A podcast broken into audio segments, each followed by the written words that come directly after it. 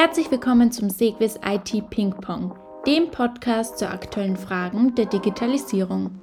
Heute beschäftigen wir uns mit dem Thema Last- und Performance Testing. Herzlich willkommen zu unserem IT Ping Pong. Mein Name ist Alexander Weichselberger, kurz Weichsee, und ich werde mich heute mit Clemens Loschi über Last- und Performance Testing unterhalten. Clemens Loschi ist einer von Sequis Last- und Performance-Experten und beschäftigt sich seit vielen Jahren mit dieser Thematik. Lieber Clemi, Herzlich willkommen. Hallo Weixi, äh, vielen Dank für die nette Begrüßung. Ähm, ich freue mich schon sehr auf unser Gespräch und ich würde sagen, wir legen sofort los. Ja, Clemi, also erste Frage ist natürlich immer Metafrage, was sind Last- und Performance-Tests? Also beim Last- und Performance-Test geht es darum, ein System gezielt zu belasten. Also zum Beispiel, dass wir ein System belasten, so wie es jetzt in der aktuellen Produktion eben ist, oder wenn wir ein neues System launchen, dann eben so, wie wir die Last geplant, prognostiziert haben. Ja. Und während diese gezielte Belastung simuliert wird, führen wir umfangreiche Messungen durch. Also zum Beispiel natürlich die Antwortzeiten von den äh, einzelnen Requests, welchen Durchsatz haben wir, was ist die Fehlerrate, wie ist die Systemauslastung, auch auf Betriebssystem-Level oder eben Applikationsserver oder, oder Webserver, aber auch auf dem Datenbank-Level schauen wir natürlich. Und das Ziel dabei ist, dass wir eben Tuning-Maßnahmen ableiten können. Das kann jetzt unterschiedliche Tuning-Maßnahmen sein, zum Beispiel, äh, wir wollen weniger Ressourcen verbrauchen oder wir müssen die, die, die Config von den Servern anpassen oder vielleicht auch Datenbank-Inizes nachziehen. Aber im Prinzip ist das, was wir unter einem Last- und Performance-Test verstehen. Hm, okay, jetzt hätte ich verstanden, was man alles machen kann mit so einem Last- und Performance-Test, aber frei mhm. Unternehmen sich daraus, wann sollte ich sowas überhaupt tun? Gibt es dafür spezifische Voraussetzungen oder Gründe? Mhm, mhm. Ja, da gibt es ganz unterschiedliche Gründe auch. Ja. Also wenn man zum Beispiel eine neue Software, eine neue Applikation launcht, ja, dann hat man noch gar keine Erfahrungswerte über das Verhalten der Applikation, wie sie sich eben unter Last verhält. Ja. Welche Ressourcen braucht die Applikation? Wie ist das mit dem Scaling? Was passiert, wenn ich einen zweiten Server vielleicht dazu stelle? Geht das überhaupt? Vielleicht bekomme ich auch gar keinen Performance-Gewinn. Oder generell, wie ist die Performance von dem System? Was sind die Antwortzeiten? Wie lange muss der Benutzer auf eben Antworten warten? Und all diese, diese Fragestellungen, diese Erfahrungen kann ich eben mit einem Last Performance Test sammeln, bevor ich eben noch live gehe, damit ich dann keine schlechten Überraschungen habe. Andere Möglichkeiten oder andere Gründe für ein Performance Test sind, ähm, dass ich Anpassungen an einer bestehenden Software mache. Ja, das können sehr technische Anpassungen sein. Zum Beispiel was wir oft haben, ist, dass die Datenbank ähm, geändert wird. Zum Beispiel von, von Oracle nach PostgreSQL ist so ein typischer Change.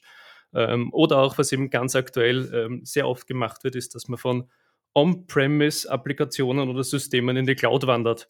Und dann ist das äh, Systemverhalten, die Performance eine ganz eine andere.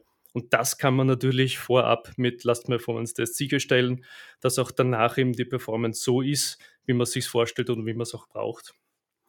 Ein anderer interessanter Use Case ist auch die Simulation von Worst-Case-Szenarien. Ja? Also wie reagiert mein System, wenn auf einmal ein Server ausfällt? Ja?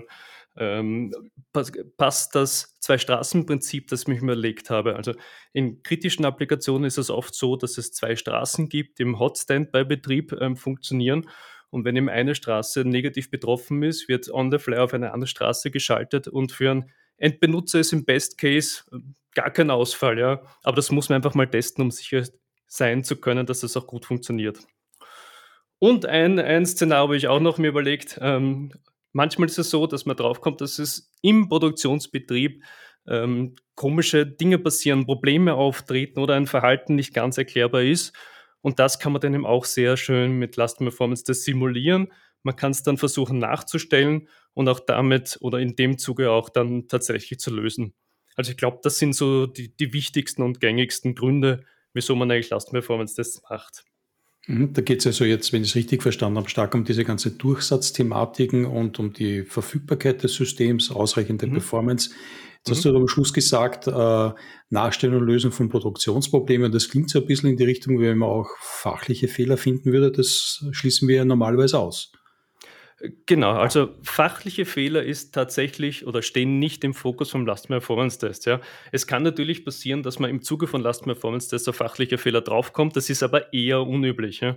Ein Beispiel: Berechnungen funktionieren genauso gut oder schlecht, ähm, wenn, sie und wenn das System unter Last ist. Ja? Das Einzige, was passieren wird, ist, dass vielleicht die Berechnung langsamer wird, aber sie wird deswegen nicht falsch. Ja? Also dementsprechend ist funktionale Probleme nicht Teil des Last Performance Tests. Ähm, was man schon finden kann, ist, wenn durch Gleichzeitigkeit Probleme bestehen oder entstehen. Ja. Also gleichzeitig ist sowieso nicht möglich, weil ganz, ganz, ganz gleichzeitig gibt es in Wirklichkeit nicht. Es wird immer irgendwo dann sequenzialisiert. Also sagen wir, wenn viele Anfragen oder viel Lastinhalte in einer ganz extrem kurzen Zeitspanne passieren, ja, dann findet man oft interessante Phänomene. Ich kann mich erinnern, wie wir vor etlichen Jahren einmal eine, eine Software implementiert haben, da haben wir getestet, wie es ist, wenn man, wenn drei Leute gleichzeitig auf den Speichern-Button klicken von einer derselben Entität. Ja, und von den drei haben einfach zwei eine Fehlermeldung bekommen, weil im Hintergrund der Datensatz gesperrt war. Also sowas kriegt man auch ganz leicht damit äh, Last Performance das dann raus. Fehler, die innerhalb von der UI, also im Benutzerinterface, passieren könnten, die kann man sowieso nicht finden mit Last Performance Test, weil wir klammern komplett die UI, also den Client, bei Last Performance Test aus. Die Last wird rein über die Schnittstellen simuliert und im Fokus steht tatsächlich das Backend. Also diese Fehler kann man sowieso nicht finden.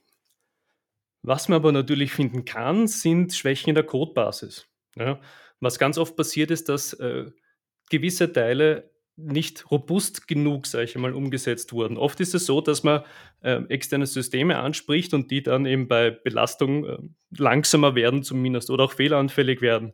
Und oft ist es so, dass der Code, also unsere Applikation, dann nicht robust genug ist und dass das da dann dazu führt, dass die ganze Applikation in Schwierigkeiten gerät. Ja, also da muss man einfach robuster äh, programmieren. Was man auch sehen kann, ist, wenn äh, zum Beispiel sehr viele synchrone oder asynchrone Calls halt abgesetzt werden. Synchron ist an sich die einfache Variante, die ist halt meistens nicht so performance oder nicht so performant wie parallele äh, Umsetzungen oder Aufgaben. Ähm, aber wenn man viel asynchron und parallel, parallelen Code hat, dann wird es halt oft ähm, Ressourcen schwieriger und äh, generell ein komplexes Thema. Also auch da kann man Schwachstellen einfach im Code auch finden. Was wir auch schon gehabt haben in der Praxis ist, dass man tatsächlich Fehler in, in, in verwendeten Bibliotheken findet. Also wir hatten mal ein, eine Bibliothek, die hat ein Memory Leak gehabt. Das haben wir dann äh, ziemlich mühsam zugegebenerweise in einem Last Performance nachstellen können. Und nachdem wir dann diese Library abgedatet haben, konnten wir auch nachstellen, dass dann der Fehler behoben ist. Also das sind so typische Schwächen der Codebasis, die man mit Last Performance Tests ähm, identifizieren und dann eben auch lösen kann natürlich. Aber zugegeben, in den meisten Fällen ist, dass man falsche Config oder schlechtes Sizing einfach findet. Es ist einfach so, dass heutzutage die meisten Architekturen extrem komplex sind, viele Microservices, viele externe Services, ähm, wie gesagt, Auslagerung in die Cloud und da fehlen einfach die Erfahrungswerte, ähm, wie man eben diese ganzen Systeme richtig konfiguriert. Und das findet man ganz einfach mit einer Last Performance Test heraus. Da findet man die Schwachstellen, dann tunt man die ein oder andere Config, dann kommt man auf die nächste Schwachstelle drauf und dann arbeitet man sich eben so vor, bis man alle diese Configs genau richtig angepasst hat. Was man auch nicht vergessen darf, ist, dass viele Unternehmen Applikationen einfach sagen, na, wir stellen einfach mal äh, Ahnung, drei, vier, fünf Instanzen hin. Das wird dann schon reichen. Und in Wirklichkeit würden vielleicht ein bis zwei Instanzen, AWS-Instanzen auch ausreichen. Das ist ein Kostenfaktor, den man nicht unterschätzen darf. Also es geht auch darum, Kosten zu reduzieren, indem man genau das Sizing verwendet, was notwendig ist, um die Applikation richtig zu servicieren. Hm. Du hast jetzt ja viele Aspekte dieses Last- und Performance-Tests aufgezeigt und der erste Eindruck, der natürlich sofort entsteht, ist, dass es ja, ich sage jetzt mal, ein, ein, komplexes Zusammenwirken von vielen Personen sein wird. Also wie, mhm. wie läuft üblicherweise so ein Last- und Performance-Projekt ab? Mhm. Ähm, ein Last Performance-Projekt ist, wie du schon sagst, in Wirklichkeit ein Mini-Projekt. Also das beginnt üblicherweise mit einem Art Kickoff-Termin, ähm, wo sich der Experte mit dem Projekt- oder Testmanager mal zusammenspricht, was so generell die Aufgaben sind, was die Ziele sind, ähm, wie der Timeschedule ist, was für Ressourcen wir haben. Also es, bedarf wirklich einer aktiven Management, dieses, dieses kleine Mini-Projekt. Dann geht es weiter in die Abstimmung der Ziele und Fragestellungen. Das ist ein ganz ein wesentlicher Punkt wenn ich es oder, oder wenn ich diese Ziele und Fragestellungen nicht konkret genug formulieren kann, ähm, dann kann ich im Endeffekt dann auch nicht sagen, ob mein Last Performance Test jetzt erfolgreich war oder nicht. Ja? Weil zum Beispiel ähm, das Login dauert eine halbe Sekunde. Ist das gut? Weiß ich nicht. Es gibt da keine allgemeine Regel oder Formeln, wann etwas gut oder schnell oder langsam ist. Das ist einfach alles Anforderung, die muss man sich überlegen und am besten ähm, im Anforderungsmanagement mit nicht funktionalen Anforderungen einfach berücksichtigen. Und dann kann man da ganz leicht Ziele daraus ableiten. Ableiten, danke. Der nächste Punkt ist ähm, die Abstimmung der Anwendungsfälle. Was möchte ich eigentlich simulieren in meiner Applikation?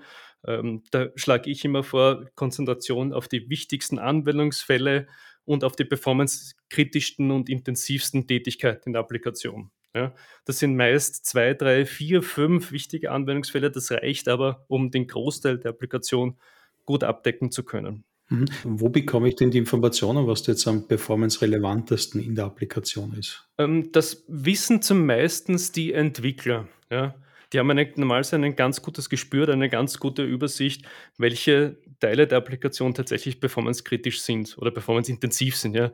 Das kann sein ähm, ähm, längere Berechnungen, äh, komplexere Businesslogik, Generieren von Dateien, Grafiken und so weiter. Das ist im, im Normalfall eher performanceintensiv und dann müssen wir das im Last Performance Test auch ganz klar berücksichtigen. Frage beantwortet. Ja, danke.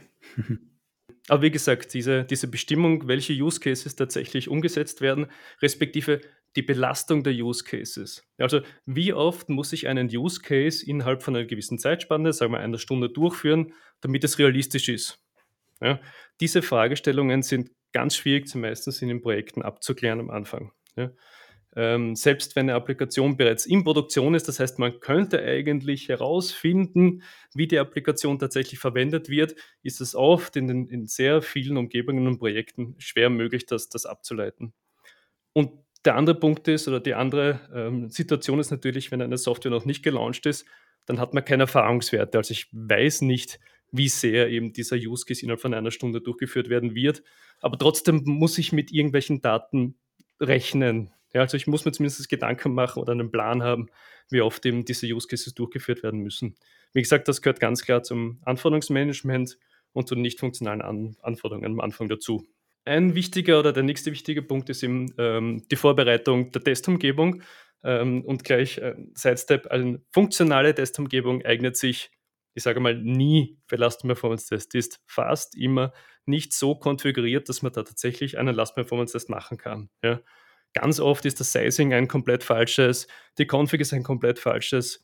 Es ist einfach ein funktionaler Test oder es ist einfach ein funktionaler Test hin konfiguriert und nicht auf Last Performance Test. Also einfach die aktuelle ähm, fachliche Testumgebung zu verwenden, ist meistens äh, keine gute Lösung. Wenn man den Vorteil hat, dass eine Applikation noch nicht in Produktion ist, dann kann man ganz oft in der zukünftigen Produktionsumgebung testen. Das macht es halt um einiges leichter, weil die gibt schon und die können wir dann verwenden, die können wir auch tunen und auf dieser Umgebung ähm, wird dann auch die Applikation gelauncht. Das heißt, wir haben original die besten und aussagekräftigsten Ergebnisse. Der nächste Schritt ist in Wirklichkeit der einfachste Schritt. Da geht es darum, die Use Cases umzusetzen im Last Performance des Tool. Wir nehmen dann meistens Neoload, das hat sich bisher in der Vergangenheit ganz oder, oder meistens gut geeignet, ähm, ist ein kommerzielles Tool, und als Open Source Alternative natürlich Gmeter. Das ist immer noch eines der weit verbreitetsten ähm, Last Performance des Tools am Markt. Wenn das alles erledigt ist, das heißt, wenn die ähm, Ziele definiert sind, Use Cases definiert sind, die Testumgebung steht, das Scripting abgeschlossen ist, dann geht es tatsächlich auch an die Durchführung. Das heißt, ähm, wir starten den Test, so wie wir es eben ähm, anfänglich abgestimmt haben. Währenddessen ähm, laufen die Monitore mit, das heißt, wir sammeln ganz viele Messdaten damit wir eben im Nachgang eben dann die Fragen, die wir am Anfang definiert haben, auch beantworten können. Und wenn uns während dem Test Auffälligkeiten an, auffallen, dann können wir auch die Fragestellungen anpassen oder die Tests anpassen. Da sind wir dann sehr ähm, flexibel auch. Ja. Wichtig ist einfach, dass während dem Test der Testmanager dabei ist, das Operations dabei ist. Das Operations auch deswegen, damit es eben die Applikation einmal kennenlernt, wie die Applikation einfach bei Belastung auch reagiert und auch sieht, wenn die Applikation in Grenzwerte läuft. Wenn das dann abgeschlossen ist, dann geht es eben in die Analyse. Das heißt, alle Messwerte, die wir gesammelt haben, werden analysiert. Es werden ähm, die Fragestellungen beantwortet. Es werden auch Root Causes analysiert und auch Verbesserungsmöglichkeiten abgeleitet. Und am Ende gibt es ganz normal die Ergebnispräsentation. Es ist tatsächlich viel zu tun. Es sind tatsächlich sehr, sehr viele Rollen involviert. Ähm, wir haben den Fachbereich, wir haben die Entwicklung, wir haben Operations, wir haben das Management. Alle müssen einen Teil dazu beitragen, dass das kleine Projekt ähm, letztendlich ein Erfolg wird.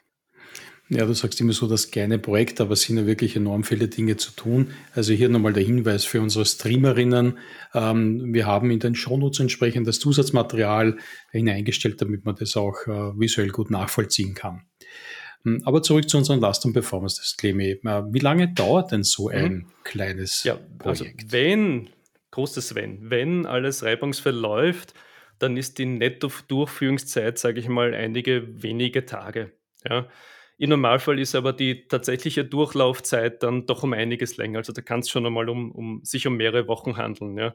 Weil eben, wie gesagt, es sind etliche Vorbereitungen zu treffen, es sind diverse Rollen mit eingebunden. Das kann schon mal dauern. Ja. Aber man muss auch sagen, in der Praxis habe ich schon oft überlegt, dass innerhalb weniger Tage Kick-off-Termin, Vorbereitung, Durchführung und Ergebnis gemacht werden kann. Also wenn man tatsächlich vieles in place hat, und wenn tatsächlich alle Stakeholder dafür abgestellt sind, dass sie an einem Strang ziehen, dann geht das auch in, in einer wesentlich kürzeren Zeit.